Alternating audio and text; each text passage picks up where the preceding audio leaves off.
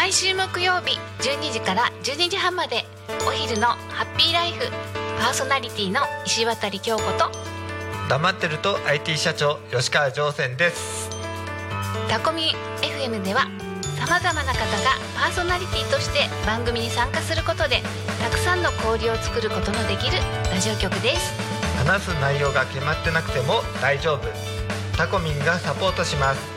そしてパーソナリティ同士で番組の交流や限定イベントにも参加することができちゃう。ラジオ番組をやってみたかった方やたくさんの人と交流を持ちたい方応募お待ちしてます。詳しくはタコミン FM ホームページから楽しみ方をチェック。のぞみ今何時？ごめん今手が離せないの家族と一緒に育つ家鈴木建設が16時をお知らせします。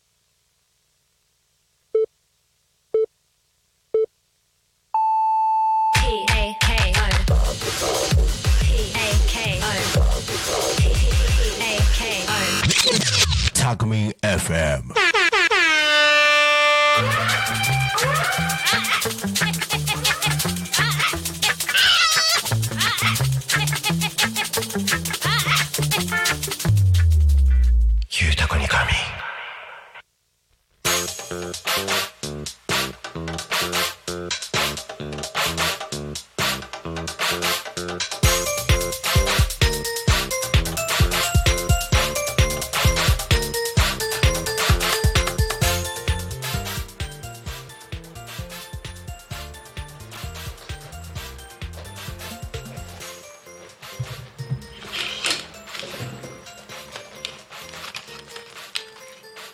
さあ時刻は16時を迎えました。皆様お仕事お疲れ様です。ゆうたこに仮眠のお時間がやってまいりました。パーソナリティのタコミ FM なるたきしんごなるみんです。この番組ではリアルタイムなタコ町の情報をお届けしながら様々なゲストをお迎えしてトークを進めていきます。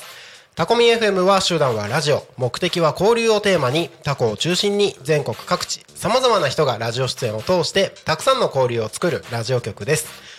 井戸端会議のような雑談からみんなの推し活を語るトーク行政や社会について真面目に対談する番組など月曜日から土曜日の11時から17時まで様々なトークを展開していきます。パーソナリティとしてラジオに出演するとパーソナリティ同士で新しい出会いや発見があるかも。タコミ FM はみんなが主役になれる人と人をつなぐラジオ局です。ということで本日は8月28日月曜日皆様いかがお過ごしでしょうか？えーここ数日の天気に比べるとずっと空に雲がかかっててなんかちょっとムシムシするような感じもしますけれども体調は大丈夫でしょうか？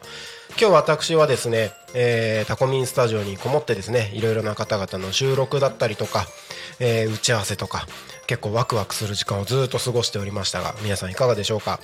今日もね、えー残りの時間楽しくやっていければと思いますのでよろしくお願いします。この番組「ゆうたこに仮眠」では毎週テーマを設けてゲストの方や皆さんからコメントをいただきながら一緒におしゃべりをしていきます。さてそんな今週のテーマはこの夏の思い出。ということでねもう8月も終わりが近いですよ。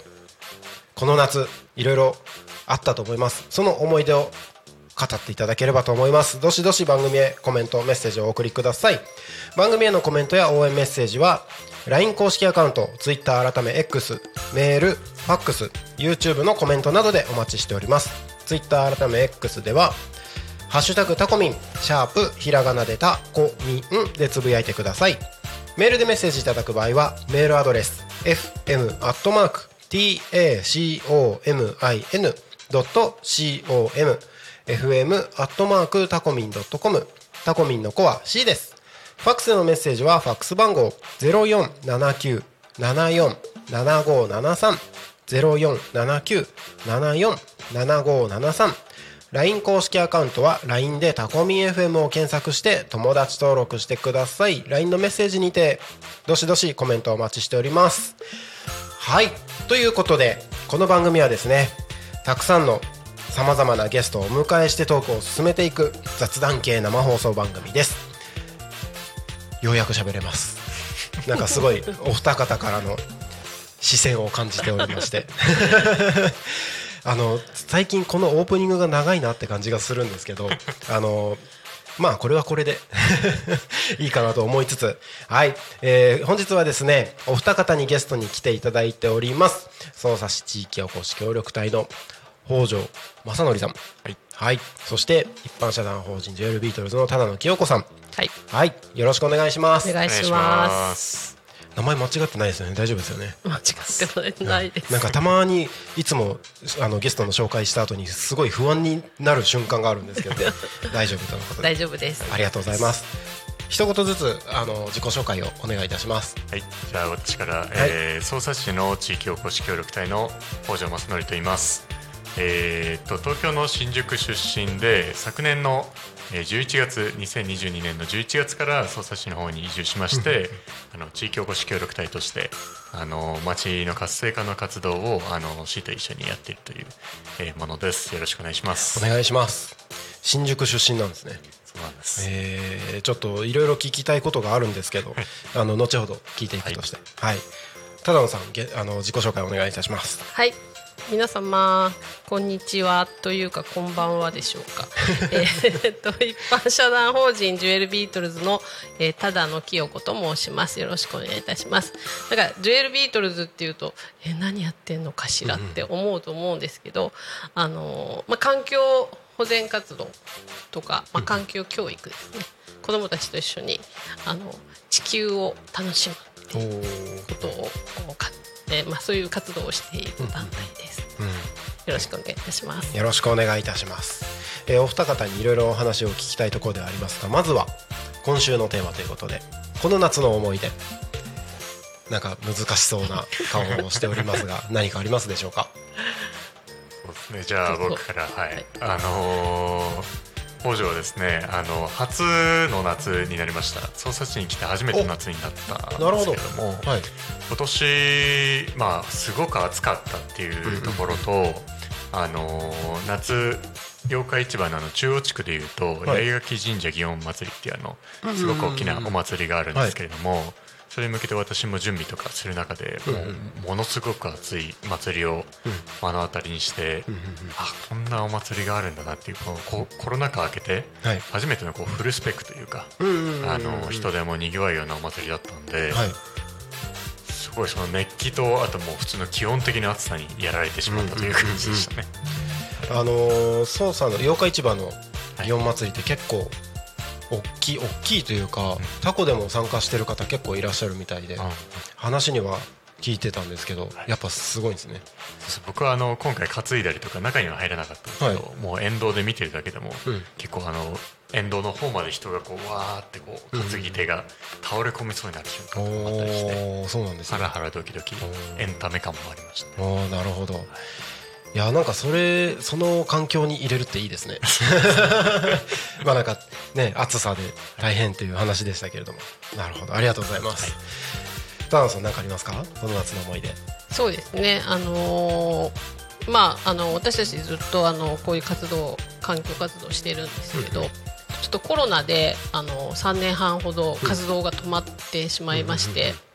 結構あのく苦しい時間が過ぎていってたんですけど、うん。まあ、やっと今年の夏から、うん。あのまあ、活動が再開したっていう、結構その思いまあい今はあれですけど、うんうん何年か経ったらすごい思い出に残る夏にななったなっていう感じです。うんうんうんはいなんか限られた中での活動ってまた普段できないこう発想だったりとかなんかいろんなのにつながってきますよね。そうですね。この3年半でだから本当にいろんなアイデア、うんうんうん。活動はできなかったんですけど、うんうんうん。まあ計画案はうん。結構作ることがうんうんうんうんできて、まあ、考える時間だったかなとは思いますけど、うんうんうん。それがまあやっとこう実際に、うん。あの活動ができるようになって、はい。あ本当にあの嬉しいですね。うんうんうんうんいや本当そうですよね。なんかまあいろいろなご意見ありますしそれこそねコロナの3年間ってねえーと人が亡くなったりとかってしてるのもあるので、うん。全てがいいかっていうとそうではないかもしれないですけど、なんか何か活動してる方とか事業をされてる人にとってはすごく貴重な期間だったんじゃないかなって個人的にはすすごくね思います。もうなんていうか活動を始めちゃうとうん。ドタバタとい,、うんうんうん。っちゃって、うん。なんかこう後からああすればよかったかなこうすればよかったかなみたいなことがあるんですけど、まあやっぱりこういう3年半っていう時間を、まあまあもらえたというかもらったというか、まあそれそれはすごくうん。まあプレゼントみたいな感じにはなってます。うん。なるほどなるほどいやーいいですね。で僕もちょっと自分の話になっちゃうんですけどこの3年間ここの3年があったからこそあのそれまで自分がふわっとやっていた映像の事業をちゃんと会社として、あのー仕事をしていくっていうところにも転換することもできたし、うん。その3年があったからこそタコに移住してきてこういう、ね、あの皆さんのご協力のおかげでタコミ FM をスタートすることができたっていうのもあったので本当いい期間だったなって個人的には思います。い。いくいい空間ですよね本当に。ね。ここね本当いいですよね。周りも田んぼが見渡せるし本当。多古町で結構眺望がいいところの一つなんじゃないですかね、ここ。多分そうだと思います。あのタコミンができた時ってこの見える田んぼの景色ってまだ土の状態だったんですよね。あああそっか。はい、田植えが始まる前で、うんで水が張る前だったと思うんですけど土の状態で。そこから水張ってなんか空のうん反射が見えてみたいな。中から田植えが始まってどんどんこう田んぼの色が変わっていくのを毎日あの確認して。で今ではもう稲刈りも始まって。うんうん。うんなんかもうか飼ってるところの農家さんもありますよね。ありますね早いところだとね。うん、そうなんですよね。でなんかもう早い早いところはもう勝ってまた伸び始めてるみたいな感じになってたりもしてて。またちょっと緑になってるみたいなちょっと面白いなと思って。もうあれ気温が高いからですかね。ですかね。そうかもしれないですね。普通は9月からね、遅いと10月頭ぐらいまでね、うんうんうんうん。ですよね。あんまり8月ってでも今年なんか、うん収穫が早いような感じがする。なんかそんな感じはしますよね、なんかこの間その農家さんから聞いた話だと早ければ早い方が売れる単価が上がるらしいんですよね、あそうなんですか？らしいですなんかまあ流通量とかの関係なのかもしれないですけどだからもう今のうちに買っとかないとみたいな話聞きましたね、新米の方がやっぱり価値が上がるから早めに流通に乗せたりっていうのが、あそっかそっか。早めにね。でもタコ米美味しいですよね。タコ米は美味しい。うん。外さないですね匝瑳市地域おこし協力隊の横でこれを言うのもあれなのかなって気がしますけど。そう操作も一応操作の米っていうあのブランド米というか、地域の米があるんですけど、はいはいはいはい。そうタコ米とね並び立てるようにどんどんプッシュしていきたいなっていうふうには思ってる感じですね。もう本当多分土壌だったりとか環境としてはほぼ近いはずなので、うん。うん、美味しさは変わらないはずなんですよね、たまたま多分タコ米のブランタコ米だけがこうブランド化されてったっていう流れが。いやあのね水だと思いますよ。ああそんなに違いますかね。違う。やっへえぱりね、はい。タコの水ははい。本当に美味しい。あやっぱりあの地下水をなんか上げてるあそうですね。しょ？はい。だから初めてここに来た時に、うんあの水道水をはい。ただジャーっとバーって出しといて、うんうん。それで冷たくなってから。でもそれもすごい冷たくなるし、冷たくなりますね。飲んだ時にえ何これっていうか、えミネラルウォーターに近いじゃんみたいな感じで、美味しいですね。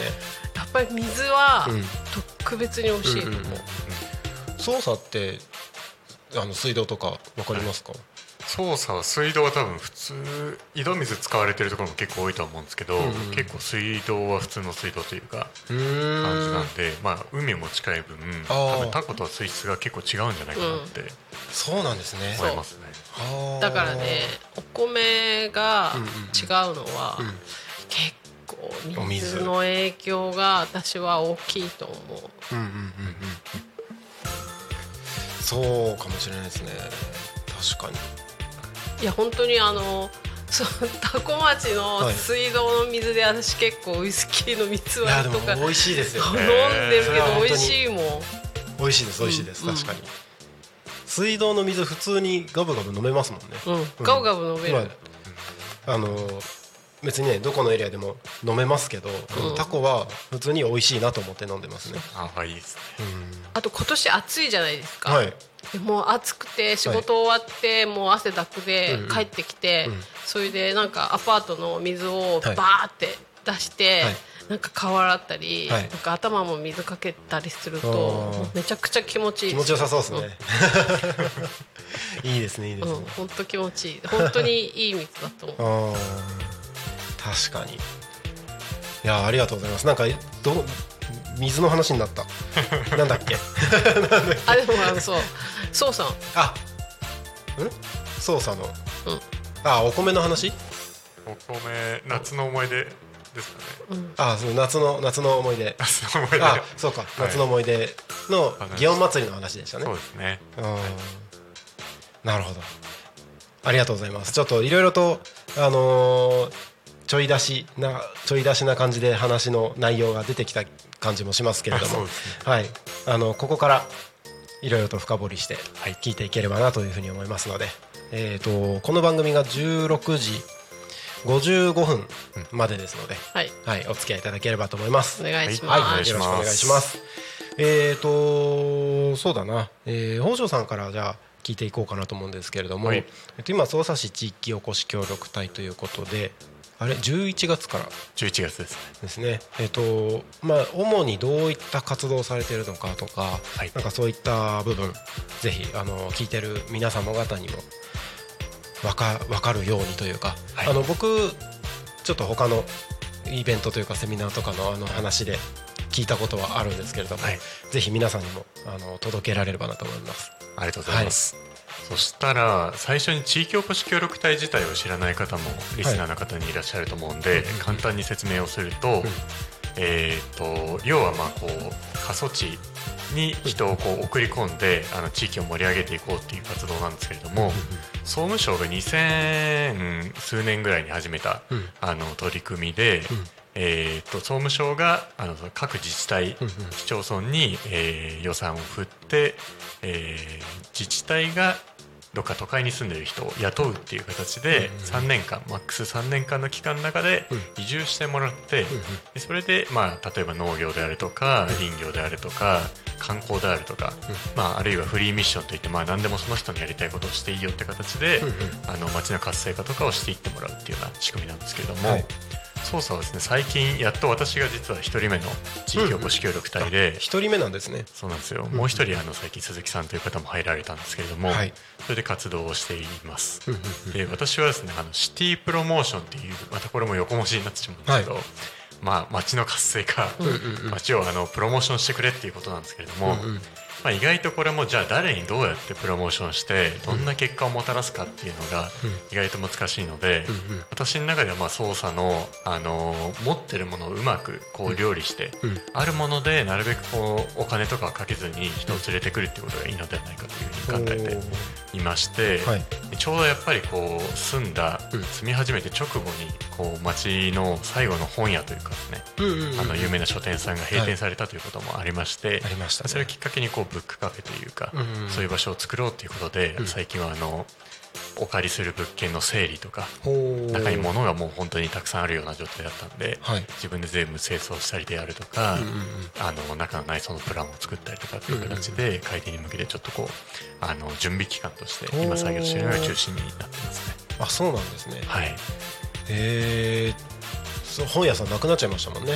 そうなんですよ。うんうんなんか結構八日市場周辺ではうんあの人騒ぎになってた。そうですね。昨年末に閉まって、うんうんうん。で私もすごい本が好きで、もう移住にあたってなんか500冊ぐらい本を持ってきたんですけど、まあ活用する場所もそうですよないし、うんうんうん。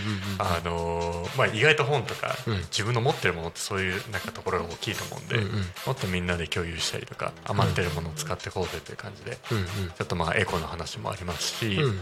まあ、田舎こそ本当にねお裾分けとかそういう地域の中で回すことに成り立ってる地域だと思うんで、はい。もっとそういう文化をこう作っていきたいなっていう感じで思っております。でそこの本屋さんには本がいっぱい残残っちゃってたの？えっとね本はもう処分されてあ処分されてたの、はい、建物自体もまたこうもしかしたら他の人の手に渡るかもしれないってことで、あのもう中はすっきりさせるような感じで私はその物件のちょうど目の前のところはいの、あの場所をお借りして、うんうんうん今そういうプロジェクトを始めてるっていう感じ。う。んいいとこですね。あそうですね。いいとこですね。はい。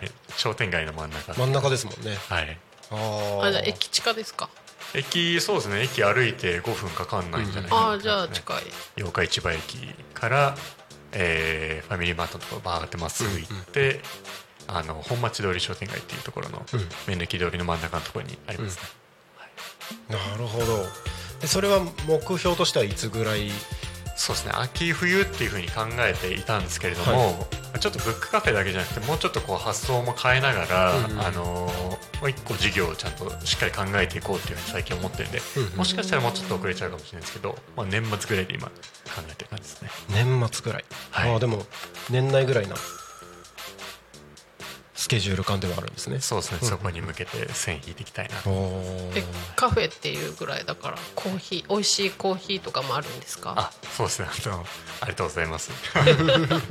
あのまあなんかこうさっきの新しいことも考えたいって言ってたのは、はい。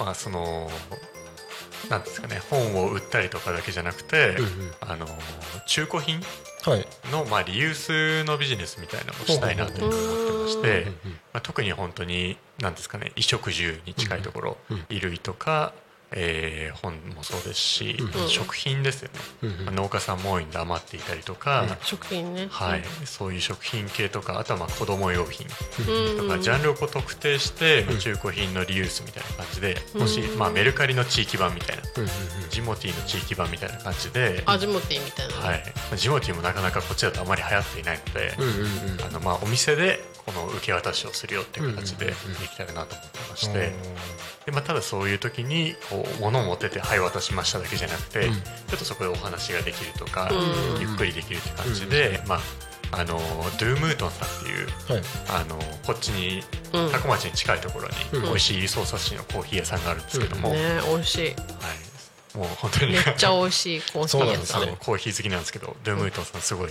好評でした、えー。今日も行ったんだけどお休みだった。そうなんですね。夏休み。残念ドゥームトンさんってどのどのあたりにあるんですか？えーとなんていうんですかね。あの韓国食品さん296沿いの韓国食品さんのところをキムチの文字。はい。そうですそうです。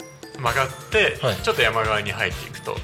あの豊坂の方にあります。ねそうそうこっち側から行くと、はい。キムチが左手だったキムチがとか言って。キムチ左手ですね。キムチの看板を左手に見たら、はい。そこを右に曲がって1個目を左？キムチに行く途中なのかな？あキムチのところで T 字路になってますよね多分。あのまっすぐ296で操作に行く道はい。の、えーところで、えっと、左側にその韓国食品さんがあって、右側にフジテクさんかなんかの建物があって、そこのところ、ま、右に曲がってもらっですぐ1本目の角を左に曲がっていくと、ねうんまあ、山入ってすぐにあれ見えてきます。うーんそうなんですねムー。トンさん美味しいですねそこのマスターさんとあのブレンドを作っていただいてオリジナルで2種類です。ねうん。でソーサブレンドっていう名前と本町ブレンドっていう名前で作ってってでちょっとそういう感じであの皆さんにお出ししたいなというふうにも思ってる感じです。あのずーっと思ってたんですけどはい声いいですね。いいでしょ？やっぱりいいですね。なんかこの耳もなのヘッドホンから聞く声がよりいい。男性に褒められると結構もうだから。そうそうしちゃいますええあのその気はないんで。あういやれですけど。それを紹介したくって。あでもあののナレーターに向くような声でしょ？いいですねいいですよねこうなんかはい。世界遺産とかのね番組とかも いいようないいですね。世界のなんとかみたいなね、なんかそれをこう、ナレーションするような声ですよね。そんな感じしますよね。え。ーしかもちょっと落ち着いちゃうでしょ？落ち着きますね、うん。でこの声でカフェに立ってるっていうのを想像するとまたいいですよね。かっこいいよね。雰囲気合いますよね、あの声だけで褒められて今まで生きてきてます。すすそれはそれですごい。それはそれで。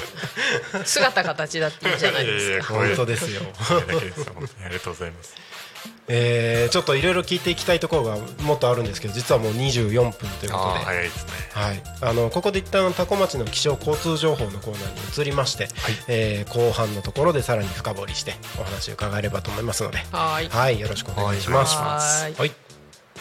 それでは、えー、多古町の気象情報からいきましょう。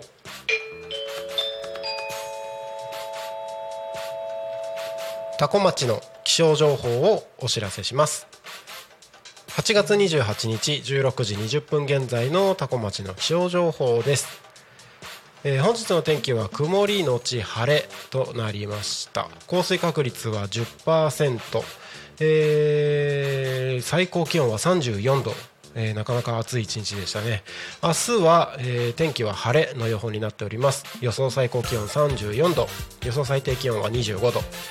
降水確率は午前0%午後10%という予報になっております。えーっと明日も今日に引き続き暑い一日になりそうです。熱中症対策しっかりとってお,、えーお過ごしください。こまめな水分や塩分補給などですね、えーしておいてください、えー体調管理ですね。もう9月近いからといってあのなんだろうな。ちょっと暑さも和らいできたから大丈夫でしょうと思ってエアコンとかケチると痛い目に遭うと思いますので、えー十分気をつけてお過ごしください、えー気象情報は以上です。次に交通情報に参ります。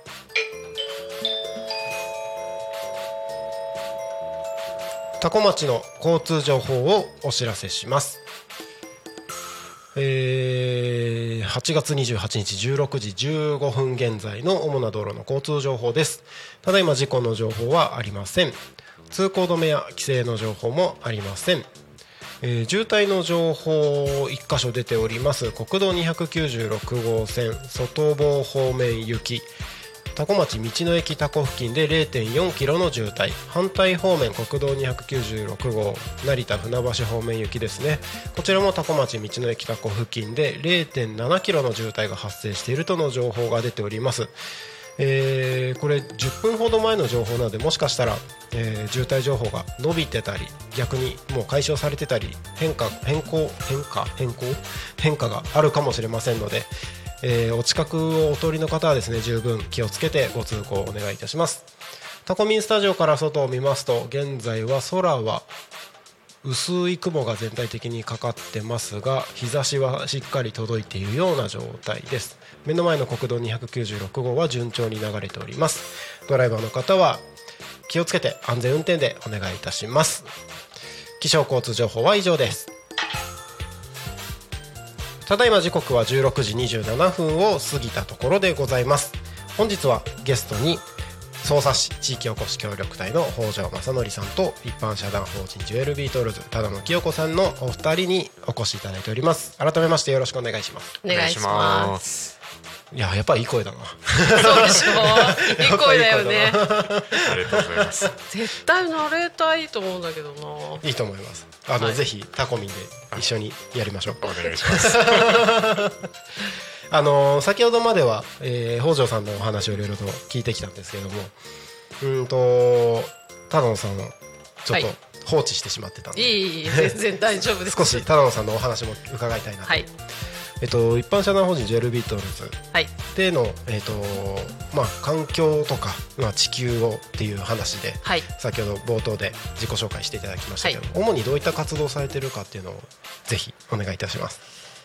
まあ、あの環境保全簡単に言っちゃうと環境保全と環境教育、まあ、子どもたちと一緒に地球を楽しむっていうことなんですけど、まあ、最初にあの設立したのが、まあ、私があの中米のコスタリカっていうところで活動していた時ででその時はあのプロジェクトプラスっていう名前で、あの活動をしていてあの、まあ、学校農園とかを作って、あのオーガニック給食とかをコスタリカでやったりとかしてたんですけど、まあ、帰ってきて、まあ、帰国してからやっぱりあの2団体よりちゃんと団体を作ろうっていうことになってそれでまああの2010あれ13年だったかな？14年だったかな？忘れちゃったけど。すいません。えっと忘れちゃったんだけど。えっと13年だったような気はする。13年ですね。13年。に、えっと一般社団法人デュエルビートルズとして、あのはい団体を作りました。でまあコスタリカはそういう感じだったんですけど、はい。まあ、日本でも結構そういう、あの環境教育子どもと一緒に、あの昆虫探検とか行って、おー。昆虫を、はい。まあ、探して、うんうんで昆虫のこう、ね、お話会だったり、あと、まあ、ここ田んぼ多いと思うんですけど、はい。あのドロンコキッズとかもやっていて、まあ、裸でうん。田んぼに入ろうみたいな感じ。で。うんうんうん。えーなんかそういうのをしてまああの多古町に来たのもそういうねあの、ドロンコキッズなんかできたらいいなと思って、はい、いたんですけど、まあ、す水もすごく綺麗だからうんうんうん。あの、まあ、農薬を使っていない田んぼで、あのまあ、子どもたちとそういうふうな環境教育もできたらいいなっていうふうには思っていたところなんですけど。なるほどなるほど、このジュエルビートルズっていう名前にはあのどんな意味が込められてるのかなってすごく気になるところでは。最初はそのコスタリカはい。で活動してたので、はい。まあじゅあのプロジェクトプラスっていう名前だったんですけど、あのやっぱり結構虫をすごい虫の綺麗なところなんですけど、生物多様性の国なので、で虫が大好き、まあ私も虫大好きで、あと虫もすごいたくさんいて綺麗な国だったので、でまあ虫から名前を取ろうっていうのと、まあ私のあのーあだ名が、あの玉虫なので。あそうなんですね。へえそれでなんか最初ジュエルビートルズだったんですけどその一緒に立ち上げた人で、あのまあ、矢作さんという方がいら矢作あの正樹さんなんですけど正樹さんがいてでその人があのまあジュエルあのジュエルの,、あのまあ、ジュエルってあのほ宝石みたいな意宝石味でビートルズはあのそういう虫ですよね、カブトムシとかそういう、はい。あのビートルズのビートルズ、でビートルズの大ファンだったので、うん。BEE じゃないですか、はい。ジュエルビートルズ、はい。それをあのあのザ・ビートルズのビートルズにして BEA にしてそれでそっちなんですね、はいはい。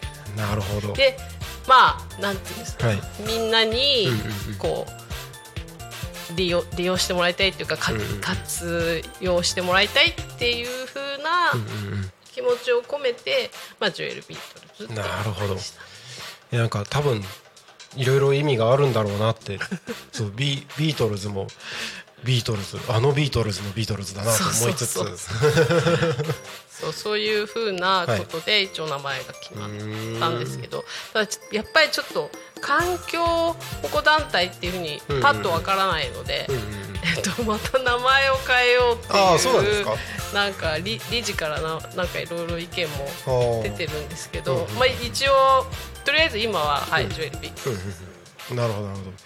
えっとその只野さんと匝瑳市地域おこし協力隊の北条さんが今今日今日は一緒に来ていただいてるんですけど、ええ。っと、お二方がこうつながったきっかけというか今一緒に何かされてたりとかするのかみたいななんかその辺の話って何かありますか？あそれはあの高坂さんです。高坂さん。うんあの捜査市、はい。あ捜査プロジェクトのうんうんうん。高坂さんがうんうんうん。いて、私がちょっとフェイスブックの方でつながりがあって、うんうんうん高坂さんとちょっと話をしているうちに、まあ捜査市であのこういう方がいらっしゃるって言って、あの紹介紹介紹介だったかな、まあちょっと。たまたまあの田んぼのところで活動してるそうそうそうにあの暑い中あって、はいでまあこうお話ししてっていうあ感じで。ー私が捜査プロジェクトで今はい。田んぼを捜査市でやって、本当は田子町でやった方がいいんですけど すいませんすいません。あのちょっと捜査市で、えっと、田植えをしていて、その捜査プロジェクトでまああの知り合った。あーなるほどなるほど。あのお互いのその時の印象みたいなのを聞いてみたいですね。印象？印象？あのーまあ声もいいっていうのもあったんですけど、その時は私の印象はなんかこう背もスラッとしてるし、かっこいい人がなんで捜査しに来たのかしらみたいですすいません。捜査士の皆さん失礼なお話ですけれどもなんかあのうーんちょっとこういイメージに合わなかったかな、多分それみんな気になるところですよね。でもそういう、ね、逆の発想で来る方もいらっしゃるから例えばそういう都会でうん。活動し活動が生きてて、うん。でやっぱり田舎がいいって言ってうん。来る方もいらっしゃるから、うんうんうん。まあそういうのも、はい、考えたんですけど、うんうんうんうん。うん。北条さんどうでした？僕はそうですねなんかお話ししてて、はいなんかすごいこうどどっしりしてるっていうんですかね。なんかこうフランク だけどなんか話してったらなんかはい。エクアドルにいらしたとか、うん環境保護の活動、環境団体のうん。話をしされたりとか、なん。かこの人すごい引き出しあるなみたいな感じで、うんうんうんうん。まあ、単純にもっとお話したいなって感じで、うんうんうんうん。なんかその日はすごいでかいサングラスかけてて。あ、そうだったんですね。そうそうそうそう。全然また印象が。風貌的にはこう謎の人みたいな感じがなんかすごい人に会ったなみたいな感じでした、ね、あ、そうだったんですね。えちょっと日差しが強いと、はい。やっぱり大きなサングラス。うんうんあ中南米はみんなはい。大きなサングラスしてるんですよね、そうなんですね。それは日差しが強いから、うんうんうん。あの特にあのコスタリカって標高が高くて、うん私が住んでたサンホセって1100メーターあったかへらー。すごい日差しが強いからみんなすごい大きなサングラスしてて、そうしないとこうやっぱりあの目を保護できないっていうか、あだからそのやっぱり目を保護したいから、はい。なんか大きなサングラスそうだったんですね一応理由は理由はあるんですよ失礼しましたあ。まあ印象は残りますよね。大きいサングラスしてるとね。ああ、なるほど。なんかすごい僕気になったことベースでもうさんどんどん聞いちゃうんですけど、はいあの北条さんに聞いてみたいのが、まあ、新宿生まれで,、はいい、でいろんな流れがあって捜査地域おこし協力隊になってるわけじゃないですか、はい多分ここまでの話の中できっかけみたいな話って多分まだ聞いてないようあな気がするんですけどどういう流れで捜査市の地域おこし協力隊に？うーん。もう本当に直接のきっかけは、はい。さっきお話でも出たあのうん。捜査プロジェクト、うんお米作りの NPO の捜査プロジェクトの高坂さんのきっかけで、はい。昨年初めて、うんあの田んぼを作るということで通い始めたことがきっかけで捜査に来たんですけど、まあ、元やっぱり新宿なので、うんうん。本当に、あの真ん中の方に生まれまして、うん。やっぱりこう鬼ごっことかしてたら友達が車にひかれるみたいな環境で育ってたので、なんかなんていうんですかねやっぱりこうちっちゃい頃から自然への憧れみたいなのが多分ずっとあったみたいで。一回こう、まあ、そのままいろいろ大学を出たりして会社員とかもやったんですけれども、うんまあ、ちょっと違うかもなっていうところで、うんあの地方創生やっぱり昔から関心があって、うん。まあ、徳島に行ってみたり、うん。まあ、徳島も環境系最近すごいあの暑いですけども、徳島行ったりとか宮崎に行ったりしたんですけど、やっぱ関東出身としてはなんかどっかちょっと違うなというか、うんなんでここの人のために自分がやんなきゃいけないのかみたいなとこちょっと自分ごとになりきらなかったところがあったんですけど、ん。まあこう新しくまた違う仕事をしている中でたまたまそういう本との出会い高坂さんとの出会いがあって、あまあじゃあここだったら行ってみようかなみたいな感じでちょっと半ば騙された感じで 来ちゃったみたいな感じがありますね。えはい。ー、あのあなんか YouTube コメント来てますね。えっ、とタコ町地域おこし協力隊の松崎です。イエーイって来てます番長お世話になってます。番長ね。番長。イエーイ。あのこの間あちょっと僕の話なんですけど、はい。番長とあのズームでお。僕青森県の田子町っていうところがえー出身で、あそうなんですえか。はい。タコ餅？た田んぼの田に子供の子って書いてちっちゃい「つ」が入る田子町っていうところが、はい、出身でうんそう田子町の地域おこし協力隊とちょっと交流する機会を作ってみたらどうかなと思って、うん向こうの協力隊2人と番長と僕でズーム飲み会やってへえいいかもしれない。ぜひ今度一あ緒に。今度一緒に。はい。なんか意外と協力隊の方々横のつながりがありそうでないっていうのも聞いていたので、そうですね。なんかそういうのをきっかけにお互いの情報交換だったりとか、なんかそんなのもできたらいいなみたいなことを考えてたりもします。ズーム飲み会いいですね。私お酒大好きだから。あ本当ですか？やりましょうやりましょう。ウイスキーの話もね、うん。ウイスキーとか、日本酒も結構あの、寺田さんのお酒、ん。寺田さんのお酒知ってます？寺寺田さん？寺田本家。寺田本家さん。え？オーガニックの日本酒、はい。すごい美味しいんですか？へえ気になる五人娘とかね、はい。あと,、えー、と香取9080とかねはい。すごい美味しいですよ。えー、知らなかった。えちょっとぜひぜひ。日本酒大好きなので。あ本当、はい。昨日も飲んでました。はい。あそうなんですね。ぜひおすすめですよね。あれ？香取市になるのかなそこ。神崎町とかじゃないですか。そうそうそうそう。神崎結構北の。神崎。あ神崎か。あ神崎か北の方ですね千葉でも。こう。うんうんうん。そうなんですね、うん。えー、気になる。寺田本家、うん、もう、はい。ぜひおすすめです。わかりました。ちょっと調べてみます。はい。えー、まあまあまあその協力隊の横のつながり的なのはまたうん。改めてやるとして、あのタコミンもねあの岡山県新見市の協力隊の方が番組持ってたりもしますので、ええ、はい。あそうなの？岡山の？はい、新見市もともとタコのえっ、とタコラボまちづくり機構のえっ、と職員として働いてた三浦佳子さんという方が新見市の地域おこし協力隊になりましてあ今じゃあ岡山。岡山からあのズームで番組のああすごいです収録えね私9月にはい。四国に行くんですよ、ああそうなんですね。せ瀬戸内を見て、はいはいはい。あとあの高知の一番西の端っこの柏島っていんうすごい海の透明度の高いところがあるんですけどその瀬戸内のまず海を見てえ。ー、行ってきます。いいですねいいですね。あのお二人はあ違う違う。えっ、と北条さんは新宿出身じゃないですか、はい。ただ野さんは出身はどちら？私も東京ですね。とあ東京、はい。あじゃあお二人とも。港区。あ港区。ああいいともう思いますね。いいとこですね。あでも生まれた病院は新宿ですよ、お新宿生まれですねじゃあお二人とも。新宿の二人が集まったという病院は新宿にあります。そうなんですね、うん。いや本当都会ですよね、うん。あ都会ですね。あの僕大学で東京に出たんですけど、え。その時に、まあ、当時新聞配達の仕事をしてて、うん。新聞の寮に住んでた場所が芝公園だったんですよ。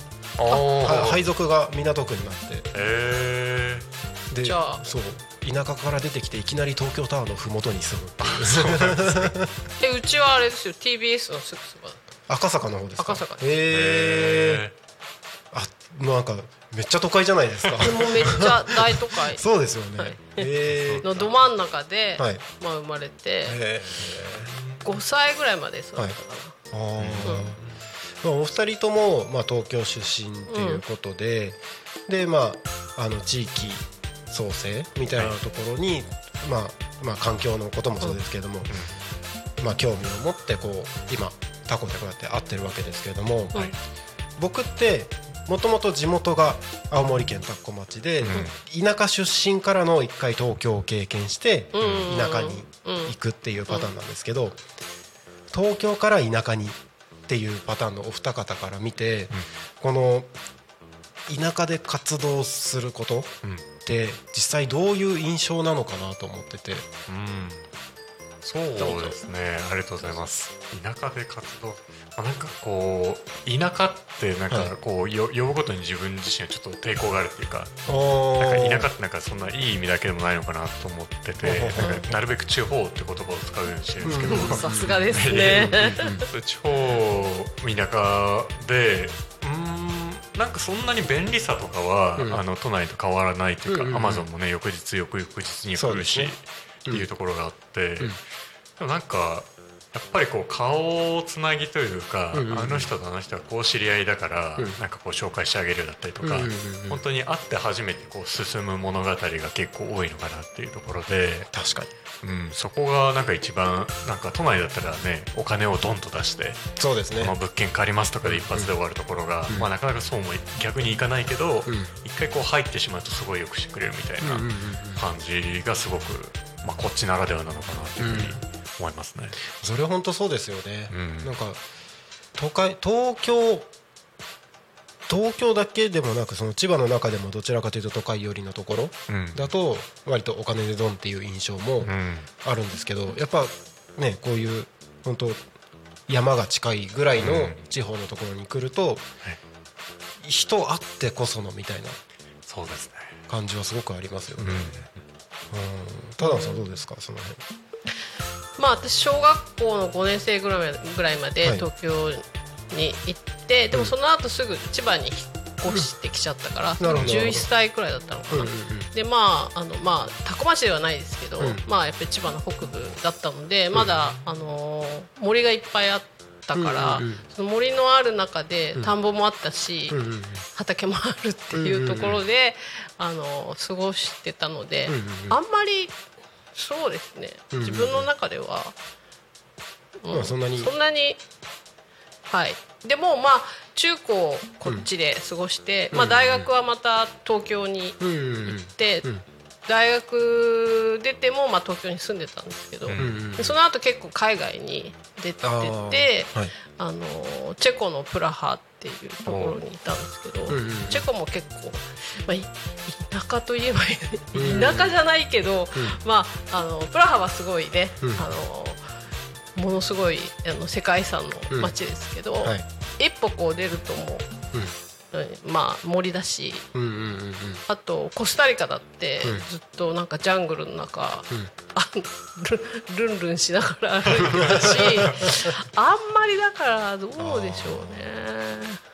また見てる世界が違う感じしますよね。うんそうですね。あと結構あの東京にいたんですけど父がとあの、うんうん。自然が大好きだったからあそうなんですね。栃木県の那須はいに山小屋があったので、へえあのソロのうん本知ってますよね。知ってる？ソロ？名前しかわかんないです。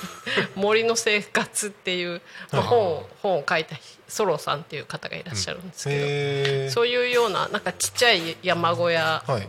で、うん。あの結構過ごすこととかがうんうんうん多かったんですよね。ん。で結構スポーツとかアーチェリーしたりとか、ええー、アーチェリー。そうそう森の中で。え小学生ぐらいの時とかの、あと、まあ、スキーしたりとー。か、うんうんうんナスだったから、うんうんうん。だからうーんそうですね。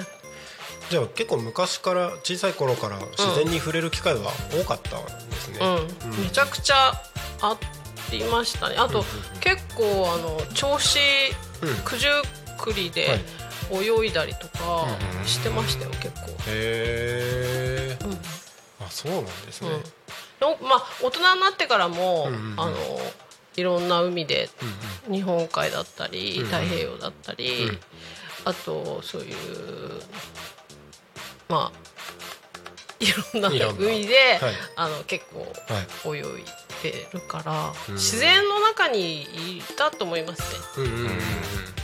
そうなんですね。うん。なんかそのお二方がまあそういう経験を今今ここまでの段階でしてきた中でじゃあ今後まあ今の活動もありつつ、うん。今後なんかこんな風にしていきたいみたいな展望だったりとか、なんかそういう話をちょっと聞ければいいなと思うんですけど、うん、ああそうですね。ありがとうございます、これからですね。まあまあ目指すところは最初は先ほど言ったあのブックカフェと、まあ、中古品のこうなんていうんですかね仲介とか、まあ、地域の中で物とか人とかうん。お金とかが回るようにしていくっていうような仕組みを作りたいなと思ってるんですけど、あとは、まあ、今の活動と並行してフードパントリーっていう、まあ、食品、はい。まあ、例えば缶詰とか非常食とかうん。余って期限が近くなったものをはい。集めて、まあ、こう必要とされる方に渡すっていうフードパントリーという活動を、あの地元のパパさんママさんとさしていて、まあ、それもやっているんですけどやっぱりこうボランティア活動っ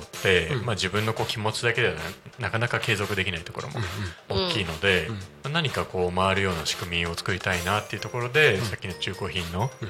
あのーま売買の仕組みとかと絡めて、例えばわかんないですけどあの500キロカロリーの缶詰とかをもらったら50ポイントとかにしてそれをまたそのお店の中で使えるようにするとかっていう感じで、うん。まあ、ちょっとこうプラスアルファでお金はい。に変えられるよみたいな、うん。持ってくる側も何かメリットがあるし、うん。それに従事してる方も、うん。まあ、ちょっとまあバイトがてらできるぐらいの感じにするとか、うんうんうん。そういうちょっと新しい仕組みを作っていきたいなと思ってやっぱりどうしてもうん。民間企業だけでも行政だけでもなかなかこう、うん。救えないようなところとか、うん。できないようなことっていうのは街づくりでたくさんあるなと思うんで、うんうんそこら辺をちょっと手出せるように頑張っていきたいなっていうふうにちょっとぼんやり考えてます。なんか面白そうですね。ありがとうございフます。フードバンクみたいな感じ。あ、そうですね。フードバンフークとか。ドバンクじゃないか。でもなんかフードなんちゃらってのは結構あるんですよね、うん。フードパントリーフードバンクフードドライブとかもあるんですけど、えまあ、大体基本は同じです。誰かからもらって誰かに渡すっていうなるほどなるほど。仕組みですね、まあ、それを本本もそうだし、はい。食品もそうだし、うんうんうん子供服とかもそうだしっていうのをこうどんどんどんどん地域内でうんうんうん。やって、まあ、ちょっとお金が生まれる仕組みを作っていきたいな、そんな地域通貨みたいな感じ？そうですね。地域通貨とかもやっていきたいな。と面白そうなんかそれうまく回ったらそれこそさっき言ってた人物お金がきれいに、うん。なんかうまく回っていく仕組みってそうですね、うん、できそうですよね、うん。なんだっけあっちの南の方のあのあの林さんだっけ？えっとお金の地域通貨やってるところがあって、はい。えっとアワだったと思います、うん。ああなんかそっちの方ありましたね地域通貨。うん、場所どこだったっけ？かどこだったっけ？でも鴨川だったかな鴨川とかいすみとかもねありますよね、地域通貨の単位がうんアワだったと、えそうタコとかともまあなんかこう同じ市だけで閉じる必要もないと思ってるんで、タコ町とも一緒にやるのか、ね。タコにも同じような拠点を作るのかとか、結構同じような課題を持たれてるところは多いかなと思うんで、そうやって広げていけるように頑張りたい。なと思ってます。え1タコ2タコでいいんじゃない？一タコいいですね。かわい。い。地域通貨一タコ二タコ1タコ2タコ3タコ、かわいいですね。一万タコになるとちょっと。かそうです一万タコかわいい。タわいいですね。コ通貨いいんじゃないの？タコ地域通面貨白いかもしれないですね。ねえいろいろなんかすぐできそうな気がしないでもないですけどねねタコだったら。タコいいいいよね。なんか丸い感じもするし。ん。そうですね。なんかちょっと貨幣みたいなうん。感じもするし。あの松崎さんがコメントでリサイクルショップ経営してたので がっつり手伝いますよ。そうですね。あの個別でアドバイスいただいてすごい頼りにしてます。ありがとうございますあのただ野さんは今後の展望みたいなのはありますか？そうですね。やっぱりあのーうーんもっとやっぱりあのまあちょっとコロナでねみんなね、活動があのできなかったから、はい。どんどんあの外に出てもらって、うん。あの地球を楽しむうんうんうんっていう活動をどんどんしていって、まあ、四国だったり国内だと四国だったりとか、うんうんうんまあ、そういう栃木とかな長野県もいいかなと思ってるんですけど、まあ、海外はそういうコスタリカとかあとまあオーストラリアの方にも友人がいるので、その地球を実体験でうんうん楽しんでもらって、うん、っていうようなあのそういうなんて言うんだろうなやっぱりほらあのみんなゲームしてたりとか、はい。ちょっとこう室内が多いですよね、そうですよね。うん。だからやっぱり外に出てってもらいたい、うんうんうん。コスタリカのねあのジャングルとか歩くと、はい。ものすごい面白いんですよ。えやっぱ。本当に生き物がたくさんいるから、ーうんうんうん。ジャガーもいるんですよ。普通にいるんですね。ジャガーも。まあ私もだからえジャガーに会いたいけど怖いけど、はい。会いたいけど、みたいな感じででもやっぱり会えなかったんですけど、うん。うんなかなか会えないですけどいますよ、うん。ジャガーが。なんか見える世界が変わりそう。なんかいろんなものに対しての考え方も変わりそうだし。昆虫とかも、はい。あのー日本だとどれぐらい200うんうん。200から250種ぐらいいるのかな、うんうんコスタリカはあの2500から3000種めっちゃいますね。うん。でもまだその全く分かってない生態も全く分かってないようなのがもっといるので、はい、だい。たい地球上の生き物の約約5%がそあのちっちゃいコスタリカの中にいるので、へー。生物多様性の国なので、そうなんですね。すごい。いや面白いですね、ありがとうございます。あのやばもう54分に。あっという間ですね。もう本当一瞬であのいつもね、あのゲストの方をもお招きして話してるとね全然時間が足りなくてあのすぐ終わっちゃうんですけど、おもしかして乱入来る来る感じですか？あなんか2名ほど。本当ですか？でももう番組終わっちゃうよ。番組終わっちゃうよ。大丈夫ですか？いいですよ 乱入します？いいですよ。どうぞ。どうぞいいですよ。どうぞ。どうぞ。こんにちは。時間が。ちょっとマイクオンオンしてきます。ね終わりかけです。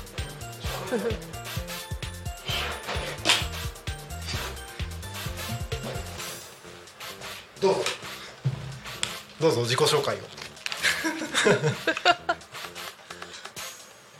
どうぞ、はい、自己紹介を。こんにちは。お二人とも初めましてで、はじめまして、はじめまして。はい、あの匝瑳市にはちょこちょこ、あの高坂さん。あお二人ご存坂さんですかね。はい。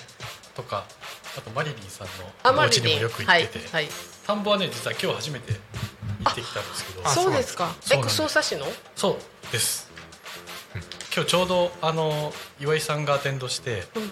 そこであの撮影をああそうするっていう。なんだ。で僕はそのそういう撮影関係の仕事をガシガシ。撮影を。あそうだったね。そう。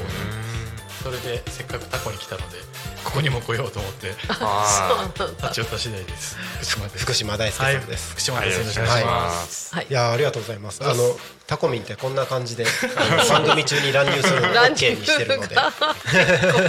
乱入していいんですね。全然ありです。なんであの近くに来た時とかはい。乱入しに来てくださ。はい。ぜひ。よろしくお願いします。はいえーごめんなさいそろそろ終わりなので エンディングの話してきますね。えータコミ FM は月曜日から土曜日の11時から17時までリスラジにてリアルタイム放送をしております。放送した番組はすべて YouTube と各種ポッドキャスト、Apple、Spotify、Amazon Music、スタンド FM にて聞き逃し配信で楽しむことができます。本日この番組が終わりましたらリアルタイム放送は終了となりましてまた明日の11時からスタートとなります明日8月29日火曜日の放送予定番組のご案内です。11時から12時昼の生放生放送「昼タコに仮眠」パーソナリティは黒ワークスすぐる代表です、えー12時から12時10分高島陽子さんがお届けする「プチ大和しぐさお稽古」12時30分から40分。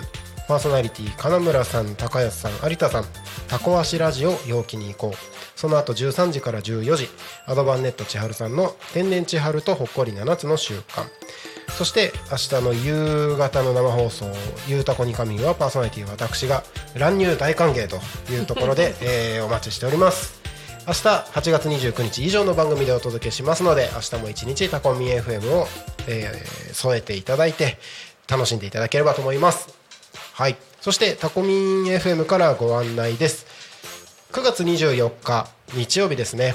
ちょっと先ですけれどもタコミン FM と、えーポン太郎さんパーソナリティのポン太郎さんとコラボ企画で移住者移住希望者の座談会というものをちょっとやってみようということでタコラボにて9月24日日曜日10時から12時2時間ですね開催をさせていただきます、えー参加費500円先着8名ということで、えー少人数でやっていく感じになりそうですが早い者勝ちです、えータコ米の米粉を使ったお茶菓子ありとのことです。はい。ぜひこちらお越しください。ということで、えーもうそろそろ番組が終わりますね。今日は乱入ゲストもありですけれども。匝瑳市地域おこし協力隊の北条正則さんと一般社団法人ジュエルビートルズの田野清子さんにゲストにお越しいただきました。最後に一言ずつ。はいお願いします。いやなんかあの初めてのこうやって声を何かに乗せてあの回でちょっと緊張したりしながらも あのすごく楽しく話ができました。あのタコ町の方とはあんまり面識がないんですけれどもタコ操作含めて頑張っていきますんでこれからよろしくお願いします。はいよろしくお願いまします。どうぞ。はいえー、とやっぱりタコ米美味しいし、はいおお水もすごく美味しいから、なんかタコ町がこのままずっと平和な町でね、あのいてくれると嬉しいかなと思います。はい。ありがとうございます。キズプロジェクトでドローン校をやりたいのであ。お願いします。はい。よろしくお願いしまはい。す福島さん最後何かありますか？記念すべき初乱入初乱入。また乱入しに行きます。はいお待ちしてます。はいお願いします。はいということで、えー本日の「ゆうたこに仮眠」はここまでとさせていただきます。僕今日音響兼務なのでこの後音響ブースに戻って BGM が上がったら番組が終了となります。はい。はい、えー僕今お相手はタコミ FM の鳴滝慎吾とっていうのでそしたら皆さんで自分の名前を言っていただいて、ゆ福島さんが最後言ったら「ありがとうございました」で締めましょう。はい。はい、僕自分の名前言ったらもうあっち行くんで。はい。はい。では、えー本日の「ゆうたこに仮眠」はここまで。お相手はタコミ FM 鳴滝慎吾とえー、匝瑳市地域おこし協力隊の北条正則とえー一般社団法人ジュエルビートルズのただの清子と乱入した福島大輔でお送りしました。ありがとうございました。ありがとうございました。また。ね。バイババイバイ。